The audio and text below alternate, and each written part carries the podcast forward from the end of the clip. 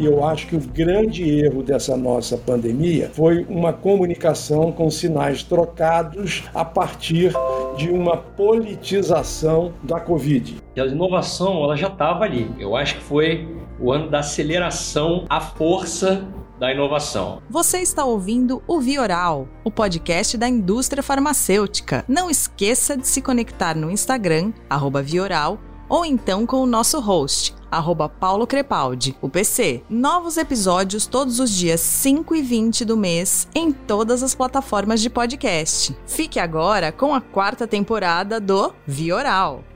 Olá, ouvintes do Vioral! Estamos de volta e dessa vez com dois convidados. Eu trago aqui para vocês o Dr. Josier Vilar e o Rodrigo Vilar para falar de dois assuntos nem tanto distintos. Então, nós vamos falar sobre pandemia e inovação, mas primeiro eu quero agradecer demais. Dr. Josier, obrigado pela sua presença. Prazer é meu, PC, estar aqui com você e com todos os seus seguidores. Maravilha. E o Rodrigo também. Obrigado, Rodrigo. Obrigado, PC. É um prazer aqui estar aqui com vocês também. Maravilha. Maravilha. Doutor José, eu vou primeiro pedir para você contar um pouquinho rápido da sua história, porque você, eu tava dando uma olhada, eu falei, deixa eu dar uma pesquisa, aquela stalkeada, né, que a gente dá nos convidados, e o teu currículo é uma história na gestão de saúde. Então eu falei, não, eu acho melhor ele falar pra gente um pouquinho desse histórico dele. É.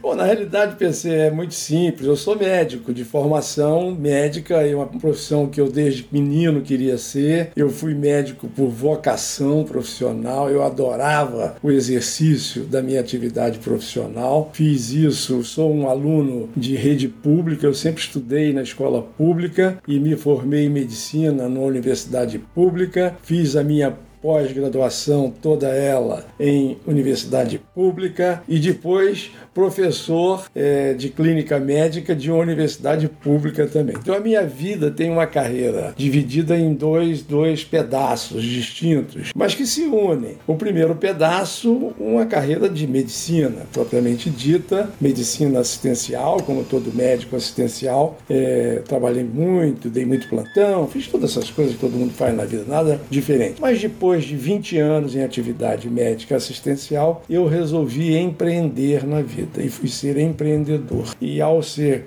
ao decidir fazer isso, eu fiz com um olhar estratégico assim. Eu, eu era médico da Varig, da, da, da empresa aérea Varig, e eu estava um dia lá em, em, na Califórnia e em Los Angeles assistindo um desses programas vespertinos de televisão durante o período pandêmico da AIDS. Uh, e aí lá eu vi na televisão a criação de casas de acolhimento para os pacientes terminais com AIDS, que nenhum hospital queria internar mais, porque era complicado, era difícil, não tinha vaga. E aí formaram-se equipes multiprofissionais, interdisciplinares, voluntárias, é assim, médicos, enfermeiros, psicólogos, advogados, religiosos, tinha de tudo nessas equipes para dar um suporte à finitude da vida. Naquela época não tinha tratamento para AIDS. Então, as pessoas morriam invariavelmente em pouco tempo depois de acometida a doença. E aquilo me inspirou quando voltei ao Brasil para fazer uma estrutura de home care aqui no Rio de Janeiro. E aí nós começamos, eu montei uma empresa chamada Pronep, que foi a primeira empresa brasileira, junto com uma outra em São Paulo. É, fomos os pioneiros em fazer o home care aqui no Brasil e que deu toda uma base para que eu tivesse a cada momento vontade de, de inovar naquilo que a gente fazia. Então, esse, olhar empático, a empatia, você se colocar no lugar do outro, para mim é o sucesso de qualquer atividade empresarial. Eu não acredito nesses negocinhos que as pessoas ah, vou entrar nisso porque eu vou ficar bilionário, você é um Joe Bezos, você é um Mark Zuckerberg. Isso não existe. O que existe é você fazer bem feito as coisas e, consequentemente, pode até ficar trilhardário, milionário, não sei o que lá, mas não foi o propósito, nem nunca foi o meu propósito. E eu recomendo fortemente aos jovens que nos ouvem e que nos assistem a que façam aquilo que tenham paixão. O que faz a diferença na vida da pessoa é você ser apaixonado pelo que faz. É isso, PC. Maravilha, olha só que aula já de começo já. Então vamos lá, eu quero trazer aqui para o assunto também o Rodrigo Vilar. Rodrigo, não dá para não reconhecer uma similaridade aí no sobrenome, Vilar e Vilar. E o Dr. José acabou de falar de empatia. Qual que é a empatia do sobrenome de vocês? É, empatia é pai e filho. Mara... E dá para trabalhar pai e filho juntos? Ah, dá, dá. Muita briga, é, muita pancadaria, mas o propósito é o mesmo, né?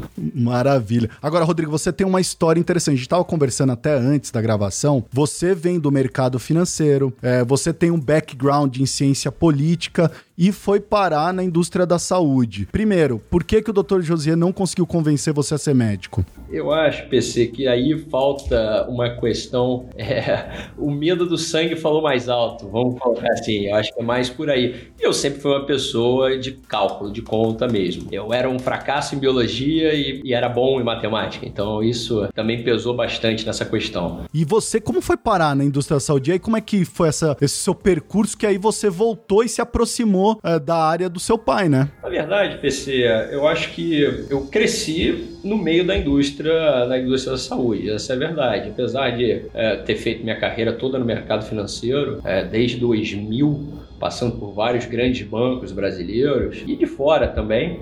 É, você, no, meu caso, eu sempre cresci na, na, questão da saúde. Eu era trader, então eu ficava é, 18 horas por dia com 4, 5 monitores na minha frente, sem sair do escritório. E chegou um momento que eu vi que não queria mais fazer aquilo. Eu precisava, eu queria muito mais fazer um legado, fazer uma coisa diferente uma coisa que tivesse propósito. Ganhar dinheiro é, é ótimo, óbvio que é ótimo, mas não é, para mim, não é o propósito das coisas, somente, óbvio. É, e aí veio essa questão, primeiro da Pronet, é, que eu passei por lá, e depois da iniciativa FIS aqui, nesses últimos quatro anos. Uhum. Que é outra coisa que vocês têm em comum, né? Eu vou pedir para você explicar para os nossos ouvintes o que, que é a iniciativa FIS e qual que é o papel de vocês dois dentro disso. A, a iniciativa FIS, na verdade, ela é um movimento sem fins lucrativos, suprapartidário, que na verdade verdade, eu, eu, diria cada vez mais ela deixa de ser um movimento e virou um grande ecossistema. Hoje ela é o maior ecossistema de saúde, de lideranças da saúde da América Latina com absoluta certeza. É,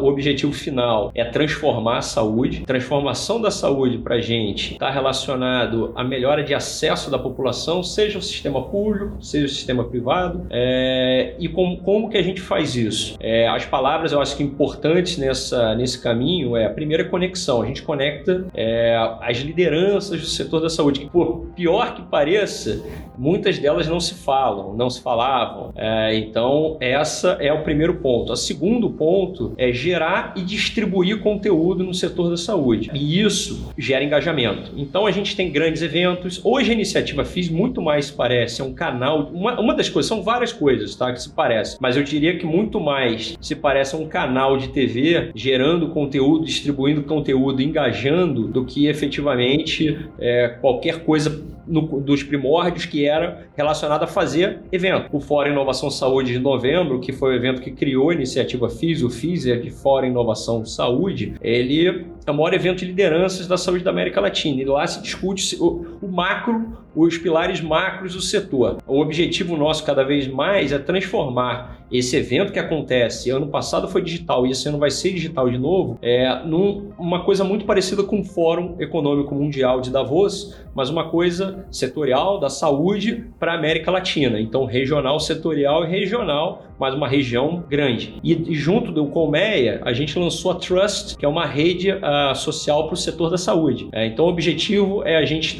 tentar sair é, do varejo, do varejo que eu chamo, aí usando as terminologias bancárias, falar de sair do varejo, de lhe conectar quando um líder precisa falar com o outro para o atacado, é, que as pessoas consigam se conectar de forma digital muito mais rápido. E a gente a gente olha outras questões aqui, a gente trabalha com dados, uma, a, é, aí falando de várias coisas. Hoje a iniciativa é uma data house, é, a gente analisa dados para entregar conteúdo de uma forma melhor. A gente tem PHDs aqui dentro fazendo isso, trabalhando nessa questão. É, a gente olha a questão de educação também, muito, muito, muito próximo para tentar alavancar é, esse pilar do setor. Uh, a gente trabalha com muita tecnologia hoje, com absoluta certeza. É, a transmissão, nossos, a tecnologia que foi feita aqui dentro de casa, a gente não terceiriza absolutamente nada. É, é, com absoluta certeza é um diferencial não só no setor, para nós dentro do setor da saúde, como eu acho que um referencial para fora do setor da saúde também. Então, a gente trabalha com muita coisa legal, muita coisa diferente, 3D,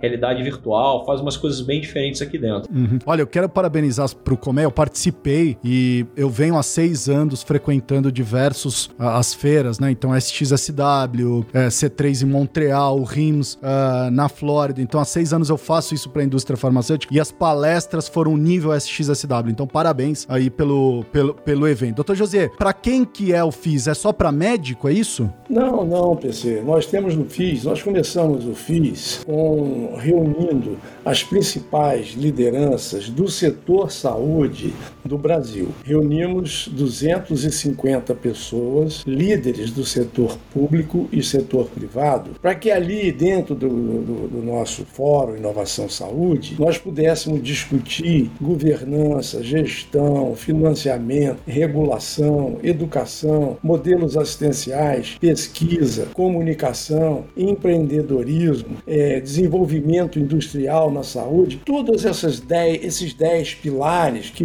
formam a base da discussão do nosso, do nosso setor, mas com um foco, que foi o que o Rodrigo é, bem citou. O nosso foco principal é garantir o acesso. Acesso, viu, PC? É a palavra-chave para qualquer coisa num país tão desigual e tão assimétrico quanto o nosso. Seja o acesso à educação, seja no acesso à boa alimentação, seja no acesso a uma residência digna, seja no acesso à segurança pública, seja no acesso de mobilidade, seja no acesso à saúde. Então, eu, eu sempre, a minha preocupação muito grande quando eu vim para o setor empresarial, e eu tenho conversado muito isso com o Rodrigo, Rodrigo é um craque, eu estou muito feliz. Primeira vez, você sabe, PC, primeira vez que a gente faz uma entrevista assim, eu e ele, tá entendendo? O bicho está marrento, está falando mais sobre saúde do que eu agora com 40 anos nesse troço. Então, é, eu sempre tenho compartilhado com o Rodrigo que a, a, nossa preocupação tem que ser o acesso. É a mais simples do mundo do ponto de vista conceitual, mas é a mais complexa do mundo para nós no momento na saúde. Por isso que a inovação tem que perpassar tudo. Nós temos que sair do século XX. Nós não podemos permanecer no século XX. Nós temos que estar no século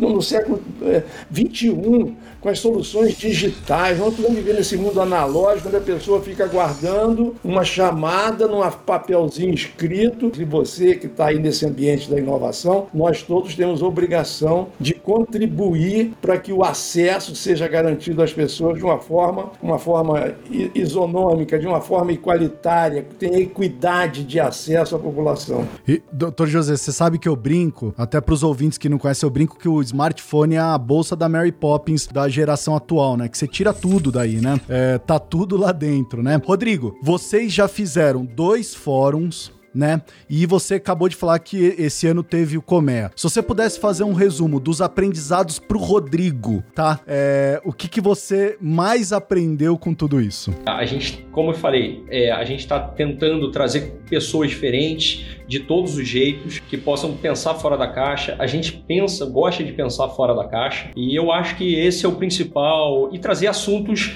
diferentes e polêmicos. É, eu acabei que eu não comentei, eu acabei esquecendo, mas junto com o fórum desse ano, a gente está lançando Simetria. O Simetria vai ser o evento ESG do, do setor de saúde da América Latina. Então a gente vai falar sobre inclusão, vamos falar sobre conselho, é, vamos falar sobre mulheres na saúde, que a gente geralmente já fala em todos os. Mas agora num fórum específico que vai acontecer junto com o FIS 21 esse ano. É, e eu vou aproveitar, eu vou deixar o link na descrição do episódio da iniciativa FIS. Se você está curioso, quer acessar, vai na descrição desse episódio que os links estão tá lá. Doutor José, você falou de acesso e eu adorei, a gente nem combinou isso, mas para mim, quando eu terminei de ler o seu texto, tá? Então o Dr. GZ tem, também tem um artigo que eu vou deixar o link aqui, que é o artigo que é Aprendendo com os Erros na Pandemia, que ele escreveu com o colega dele, cardiologista, o Hans. É, e você falou de acesso, e eu termino de ler o seu texto, e para mim isso ficou claro. Que o que você tá falando no teu texto é sobre acesso. E eu queria começar aí. Doutor José, você fala de erros cometidos. Tem como não errar quando a gente fala de algo que é inesperado e jamais vivido pela humanidade, que foi a pandemia? Então, eu, o, o, o PC, eu acho que existe possibilidade da gente é, refletir muito sobre os erros cometidos nessa pandemia que estamos vivendo. É, a, essa pandemia tem uma característica que você já citou na pergunta. Ela é uma coisa desconhecida. E as leis da medicina, elas são todas elas. As leis da medicina são imprecisas, são imprevisíveis muitas vezes e, e inconsistentes. Então eu não posso fazer nenhuma afirmação definitiva em relação às coisas da medicina, porque elas são mutáveis, muitas delas, com o tempo. Você já viu gente dizer que era bom comer ovo, que era mal, era ruim comer ovo, que era bom comer isso, que era, que era ruim comer aquilo. E assim vai. A medicina é imprecisa. Ela é, a gente tem que entender isso, que o, o tempo vai nos ensinando coisas. É óbvio que uma coisa não pode, que ela tem, não pode acontecer durante qualquer episódio médico. É a má comunicação. E eu acho que o grande erro dessa nossa pandemia foi uma comunicação com sinais trocados a partir de uma politização da Covid. Então eu não estou aqui entrando no mérito do certo ou errado, de esquerda, de direita, para baixo, para cima, para o lado, não importa, isso não é relevante. O relevante é que nós temos que aprender com esta pandemia que o Brasil precisa ter responsabilidade social, e aí você falou do S, do ESG, que é da responsabilidade social, e você falou do G de boas práticas de governança, como, re, como um, um fato que precisa ser respeitado pelas organizações de uma maneira em geral, sejam elas públicas ou privadas. O ESG é indistinto, vale para todo mundo. Aqueles que querem ganhar dinheiro com o negócio que faz, tem que ter ESG, porque senão o, o consumidor vai deixar de consumir. O outro que quer fazer carreira política, se não fizer ESG na política, vai perder a eleição. Então, todos perdem se não cumprirmos essas regras. E a responsabilidade social se faz com uma boa comunicação. Nós erramos muito, PC, na comunicação. Nós deixamos as pessoas muito inseguras, muito amedrontadas, muito sem, sem um, um norte para seguir. Nós não sabíamos. Então eu digo, ora, se a gente já nós fizemos, o PC, a Covid nos deu uma amostra da evolução da ciência, cara. Em menos de um ano, nós identificamos o vírus, bom, identificamos a doença, primeiro. Identificamos que era uma doença viral. Depois nós conseguimos desenvolver testes diagnóstico para aquele vírus. Depois de fazer o teste antiviral, nós conseguimos desenvolver uma vacina. Isso é uma coisa única na história da humanidade, que esse ciclo de avaliação e desenvolvimento da doença tem acontecido em menos de um ano. Jamais, jamais aconteceu. Aonde nós erramos? Na comunicação. Que a gente tinha que ter ido falando, falando para as pessoas. E aí o principal líder, os principais líderes, enfim, todos nós deveríamos estar juntos, dizendo assim, oh, vamos esquecer esse negócio de eleição, vamos esquecer esse negócio de partido, isso não é hora disso não. Vamos ter responsabilidade social, vamos ter governança, vamos ouvir o Rodrigo e o PC, que eles disseram sobre ESG, e vamos juntos fazer com que as comunicações sejam iguais, que a gente tenha uma coordenação geral. E eu acho isso também, doutor José, essa importância da comunicação, principalmente no mundo de infodemia, cheio de fake news, falta às vezes a voz da pessoa que é expert, do especialista, né, vir se comunicar. Então eu também acredito nisso. Rodrigo, o doutor José falou muito dessa, dessa coisa única na humanidade que foi a velocidade que a gente conseguiu criar uma vacina, testes, é, diagnósticos. Você que está nesse cenário de inovação, trabalhando com lider diferentes lideranças, você ouviu e as pessoas estão falando que foi o ano da inovação em saúde? PC, eu não tenho a menor dúvida. Na verdade, eu, eu diria diferente. A inovação ela já estava ali. Eu acho que foi o ano da aceleração à força da inovação. Eu acho que é muito mais nessa questão. Já tinham empresas, telemedicina, há quanto tempo tá aí essas empresas que agora estão bombando? Há quanto tempo essas empresas, elas não foram criadas na pandemia, elas já estavam aí. É, transformação digital, várias empresas voltadas, é, é, receita, prontuário, tudo isso já estava aí. É, agora, eu não tenho dúvida que teve uma aceleração e principalmente é, uma regulação e investimento. É, óbvio, tem coisas olhando para o lado do investimento que eu acho que facilitaram muito. É, pela primeira vez a gente teve taxa de juros no Brasil é, porra, no nível, no nível, vamos dizer, nível europeu, né? Vamos colocar desse jeito. E isso gerou uma óbvia, uma óbvia uh, realocação de ativos de risco que, obviamente, correram também para startups, para novas tecnologias. Você pega hoje, falando fora do setor da saúde, o próprio Nubank aí, é, 150 bi é, de, de precificação de mercado, de market cap, num, num ambiente com o Buffett colocando dinheiro, com um bando de, de cara grande colocando dinheiro. Então, eu, eu acho que teve uma aceleração com uma. É, por, por, incrível que pareça, é, eu, não, eu não, vou nem. Eu ia falar uma tempestade perfeita para isso, mas a tempestade não é perfeita porque foi muita coisa ruim acontecendo juntos. É, mas se você juntou é, uma possibilidade de pandemia, com, que obviamente levou a taxa de juros mais baixas, uh, com uma regulação que foi enfiada a goela abaixo, uma boa regulação, porque a telemedicina estava aí, estava parada há quanto tempo isso aí? É, então eu acho que é, tiveram vários é, fatores que aceleraram bem, é, que provavelmente e, e, que foi uma oportunidade para a inovação importante, colocar assim. O que, que você acha que acontece para 2022? Você acha que continua assim ou a gente vai desacelerar um pouco? O que, que vai acontecer na saúde, Rodrigo? Eu acho que o caminho é sem volta, tá? Eu acho que agora é, você tem é,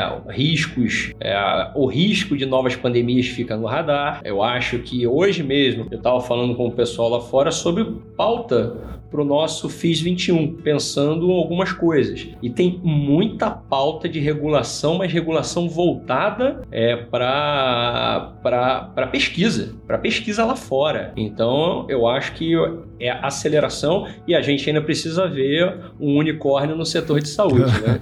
Mas um unicórnio de verdade, não um unicórnio é, de, de empresa é, mainstream que já estava aí, que vai virar unicórnio, que vai ter, claro, mas de uma empresa de tech, de saúde, a gente ainda precisa ver isso. Maravilha. Doutor José, no teu texto você fala muito é, sobre um sistema de vigilância em saúde inteligente, que eu achei isso genial. É, o Brasil sempre tem um orgulho, principalmente quando a gente está em fóruns falando de saúde, para falar do SUS. O SUS é um orgulho do Brasil é, e nós temos o DataSUS também. Eu queria saber, doutor José, não tem dado suficiente já no DataSUS? Não falta a gente fazer uma curadoria e implementar inteligência nesses dados? Porque eu, eu tenho a impressão que os dados já estão aí, né? É, tem, tem muito dado. Eu tenho acompanhado, eu tenho conversado muito com o pessoal do DataSUS. Eles estão trabalhando é, muito intensamente para tentar construir uma plataforma forma de, de acesso por número único, isso é um primeiro problema. Você veja, PC, que às vezes as nossas dificuldades são tão são primitivas, né? assim, coisa tão simples. Nós temos, eu, por exemplo, sou médico, eu tenho um número de registro CRM, eu tenho um número da minha carteira de motorista, eu tenho um número da minha carteira de identidade e eu tenho um número do meu CPF. Dependendo do dia ou da hora onde eu vou, do documento que esteja mais próximo de mim,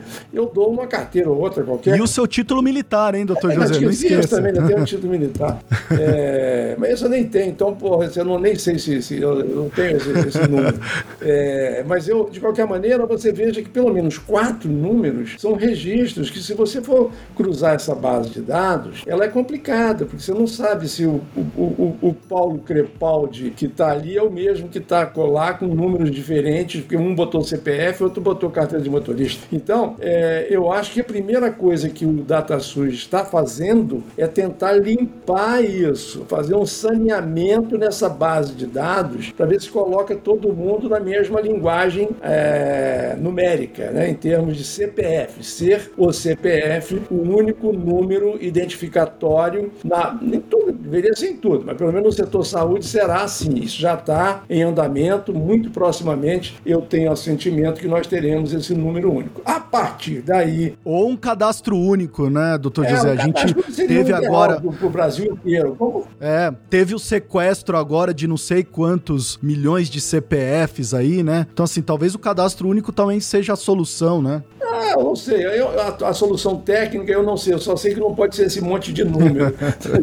Cada um com um. É, isso é que não pode. É aí o que, que eu penso, PC? Quando a gente está vivendo, e essa pandemia nos ensinou isso, viu? É, nós não, não, não tivemos a capacidade de fazer a rastreabilidade da doença. Mesmo, não somente na primeira fase das doenças, quando, como também quando chegaram aqui as variantes P1, P2, agora mudou o nome, é mais variante sul-africana ou variante inglesa. A Organização Mundial de Saúde, até para evitar o estigma, está chamando de variante A, B, C, alfa, beta, delta, sei lá, gama. E a nossa é a gama, a variante de Manaus antiga. Então, vamos supor que essa pessoa estivesse no Itaim e começa a surgir pessoas com febre aí no Itaim, onde essa pessoa está. Eu, através de um aplicativo, eu estou acompanhando toda. E já existe, eu não estou falando nada assim que seja futurista, não. Estou falando coisa real, que a gente pode usar de imediato, de fazer uma vigilância epidemiológica através do nosso telefone celular, aonde essa pessoa está. Se pessoas ali têm febre naquele bairro, eu vou lá e vou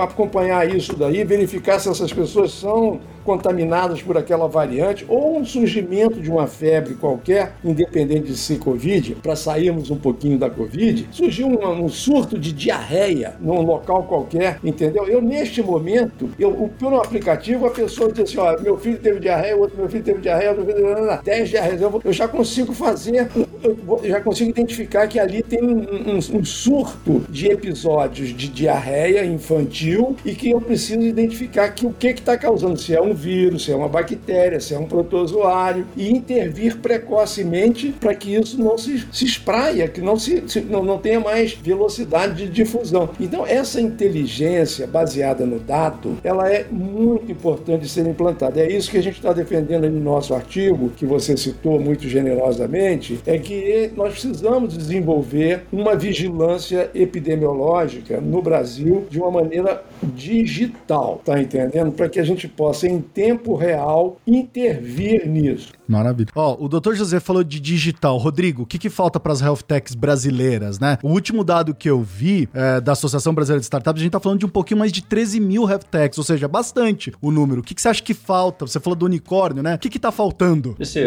eu acho, uh, sinceramente, eu acho que os dados estão aí. Eu acho que criação de ecossistema. A gente tem alguns ecossistemas, no, bons ecossistemas, é, mas eu acho que eles precisam se interligar mais. É, eu acho, você pega grandes ecossistemas como se tem, a Johnson tem o, o J-Labs. O J-Labs, eles, cara, põem todo mundo junto e ajudam, todos se ajudam um do lado do outro.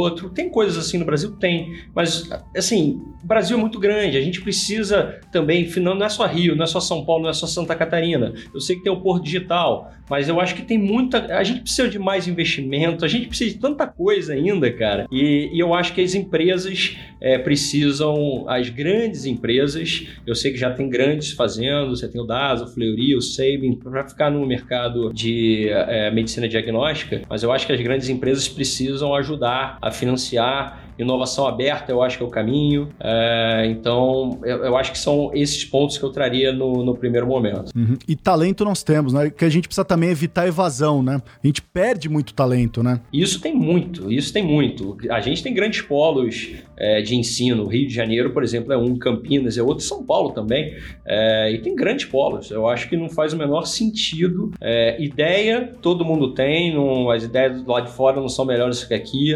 Eu acho que é, uma legislação também que ajude é, essas health techs também. Falta, eu acho que falta, faltam vários, várias pequenas coisas que quando se junta se transforma numa grande coisa. Mas o caminho desse ano, eu acho que ele é, tirou muita coisa da frente. Eu acho que é, tem muita coisa legal acontecendo. É, e, a, e, a, a, impressão que me dá e é que as soluções que pelo menos têm ficado mais aparentes, que as pessoas têm dado mais importância, são soluções que é, é, é prontuário eletrônica, telemedicina, eu acho que precisa pensar um pouco mais, olhar para coisas, não pensar. Eu acho que é, toda, toda inovação é válida, mas eu acho que olhar é muito para coisa fora da caixa. E principalmente, que eu sempre falo, gosto de falar, olhar para fora do setor da saúde. As ideias, tem muita ideia fora do setor da saúde que se adaptar, se pensar fora da caixa, você vai fazer grandes coisas no setor da saúde. Você falou das fintechs, né? As fintechs são os ótimos benchmarks, né? É. Pronto. Aí, é. Então, lá, olha, a gente tem um quadro aqui no Vioral, que é um quadro que a gente imitou do New York Times, que ele fez uma perguntas para celebridades, e a gente faz aqui a pergunta para as nossas celebridades, que são vocês aqui. Quero começar começar com você, doutor José, com a minha primeira pergunta. E depois eu quero ouvir do Rodrigo também essa, a resposta para essa mesma pergunta. Qual o momento do último ano que você jamais vai esquecer, doutor José? Olha, eu vou. Eu acho que o momento do último ano que eu jamais vou esquecer é, foi quando eu fiquei sete meses é, em Teresópolis. Saí do Rio de Janeiro nos primeiros sete meses após março, é, isolado na minha casa lá em Teresópolis. Me senti muito bem, confortável, muito saudável, mas ao mesmo tempo eu sentia muita falta dos meus amigos é, presenciais, da minha família. Fiquei sem ver meu filho presencialmente meses, sem ver minha filha meses, porque eles mais jovens, preocupados de me contaminarem. É, foram momentos muito difíceis e graças a Deus eu superei bem isso e quero dizer que eu estou vacinado com as duas doses, estou super feliz de ter já tomado as duas doses de vacina. Recomendo e peço a todos vocês que estão nos vendo e ouvindo que lembrem as pessoas que tomaram a primeira dose que não podem deixar de tomar a segunda dose. É bom para ela, é bom para a população em geral, para os mais jovens poderem retomar as suas vidas, é bom para a economia, é bom para tudo. Então, não podemos deixar de fazer a segunda dose. Foi o momento mais, mais assim dramático, foi esse momento e, e eu quero te dizer também que me, me causou assim um, um, um momento muito triste de ver o desemprego em massa na população brasileira, de ver pessoas nas ruas, o número aumentado de pessoas que foram morar em ruas porque perderam seus empregos, perderam suas casas, perderam seus patrimônios com essa crise econômica que inevitavelmente a pandemia nos trouxe. Foram pontos assim, eu acho que o ano de 2020 vai ficar marcado na minha memória como um ano muito triste. Ao mesmo tempo, e para compensar isso, um ano que eu diria assim de muita assim de muita gratificação pela ciência, pela ciência ter desenvolvido tanta coisa, PC, em tão pouco tempo. Então, ao mesmo tempo que nós sofremos muito com a pandemia, eu sou muito grato aos cientistas de todo mundo que fizeram tanto por nós, pela população em geral, aos profissionais de saúde que ficaram na frente aí tra trabalhando, enfrentando. Pô, cara, você não tem noção, Rodrigo e eu nós junto com o FIS, a galera do FIS, todas organizamos aí um hotel, um hotel que dava suporte aos profissionais de saúde. E ir para lá, a gente conseguiu captar recursos para bancar o chamado hotel solidário para os profissionais quando desse o plantão, saísse de lá e fosse tomar banho no, no, no hotel direitinho, dormir para não contaminar a sua família. Então, naquela fase tão difícil que a gente estava vivendo, tudo era muito novo. Eu, eu acho que tiveram tantos pontos que marcaram a mim, mas eu queria destacar então esses e mais uns ao poucos, assim que eu, quando eu olhava assim o lixeiro na rua catando lixo, os resíduos biológicos, os resíduos físicos se expondo para contaminar, eu falava, pô, que extraordinário profissionais são esses lixeiros e catadores de lixo da nossa cidade que expõem a sua vida para evitar que nós nos contaminemos ainda mais com esses resíduos acumulados. Então, são a essas pessoas que eu agradeço e foram elas que me fizeram refletir muito sobre o caminho da vida, sabia, PC? Olha só, e você falou de Teresópolis, antes a gente estava falando de cerveja. Então, olha que interessante, aí fica Teresópolis. Agora podemos comemorar, cara, fazer um, fazer um pagodão em Teresópolis Teresópolis, no... regado, Rodrigo é amigo dos caras da Portela, tem que levar lá a velha guarda com cerveja e a gente comemorar a vida. Isso é que importa. É isso aí. Legal. Para você, Rodrigo, qual foi o momento do último ano que você jamais vai esquecer? Eu acho que o momento, eu colocaria, na verdade, um número que foram 300 mil mortes que foi esse é o número de pessoas que morreram no passado. É, e além disso, eu acho que eu não diria valorização, mas eu acho que a, o, o enaltecer a, o, os profissionais de saúde que foram de saúde que foram enaltecidos no ano passado. Eu acho que isso vai, são esses dois duas coisas que vão ficar é, para mim do ano passado. Maravilha. Olha, chegamos ao fim desse bate-papo. Eu tenho uma última perguntinha para os dois também. Doutor José, o que, que você espera do futuro? Oh, eu tenho, tenho trabalhado muito a questão da educação, sabe, PC? Eu acho que nós temos um desafio grande. E eu estou trabalhando, Rodrigo e na turma nossa, num, num Instituto de Educação Corporativa para a Saúde, para reduzir o gap de formação, seja do ponto de vista técnico, seja do ponto de vista comportamental, nos profissionais de saúde, especialmente na enfermagem, nos técnicos, 2 milhões de técnicos de enfermagem que existem no Brasil e que não estão preparados para esse mundo digital que nós estamos hoje entrando, já há alguns anos entrando. Nós já estamos, já, nós já estamos na. Veja, nós já passamos 20 anos do século 21, nós já estamos agora caminhando para os três últimos quartos do século. Então, por favor, está na hora de nós trazermos inovação e ensino de boa qualidade, com, que, que seja capaz com, de, de um,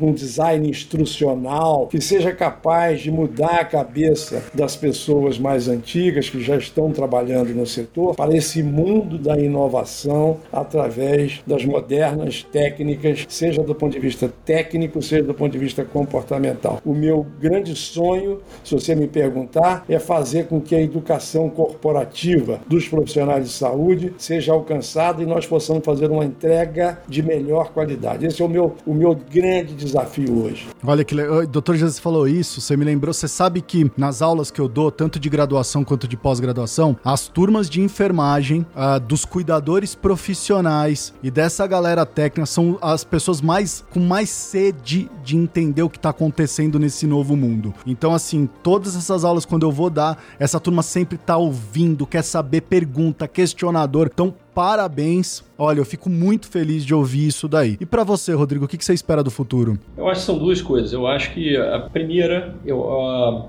essa questão de inovação, é, dessa transformação digital que incorreu nesse último ano, ela tem que chegar às faculdades do setor da saúde, seja medicina, seja enfermagem, seja qualquer especialidade que seja. É, eu, eu, converso, a gente aqui da iniciativa fiz conversa muito, tem entrado cada vez, tem tentado acessar essas lideranças é, estudantis cada vez mais e todas se colocam, é, colocam a falta desse, dessas cadeiras na faculdade que preparam para esse novo mundo que vocês acabaram de falar, mas eu acho que isso tem que vir lá de trás. Não adianta também esperar para chegar é, as pessoas entrarem em alguma, algum trabalho, alguma empresa e aí vai aprender alguma coisa sobre essa questão. A questão de gestão também eu acho que precisa ser bem melhorado, isso é um ponto muito levantado. É, mas mais do que tudo, eu acho que a inovação, é, cada vez mais inovação no setor da saúde, eu acho que isso é, é o que eu espero. E para a iniciativa FIS,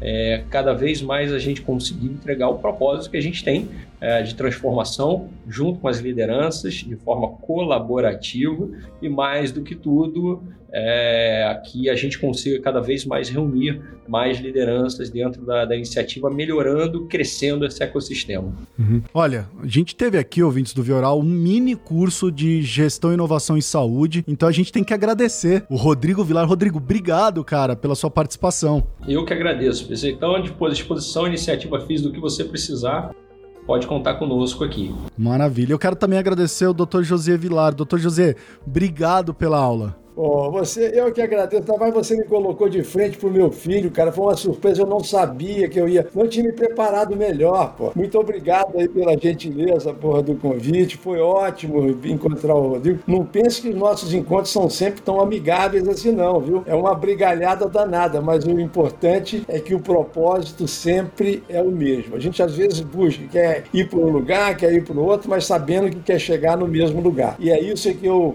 recomendo a todos que estão nos vendo e ouvindo.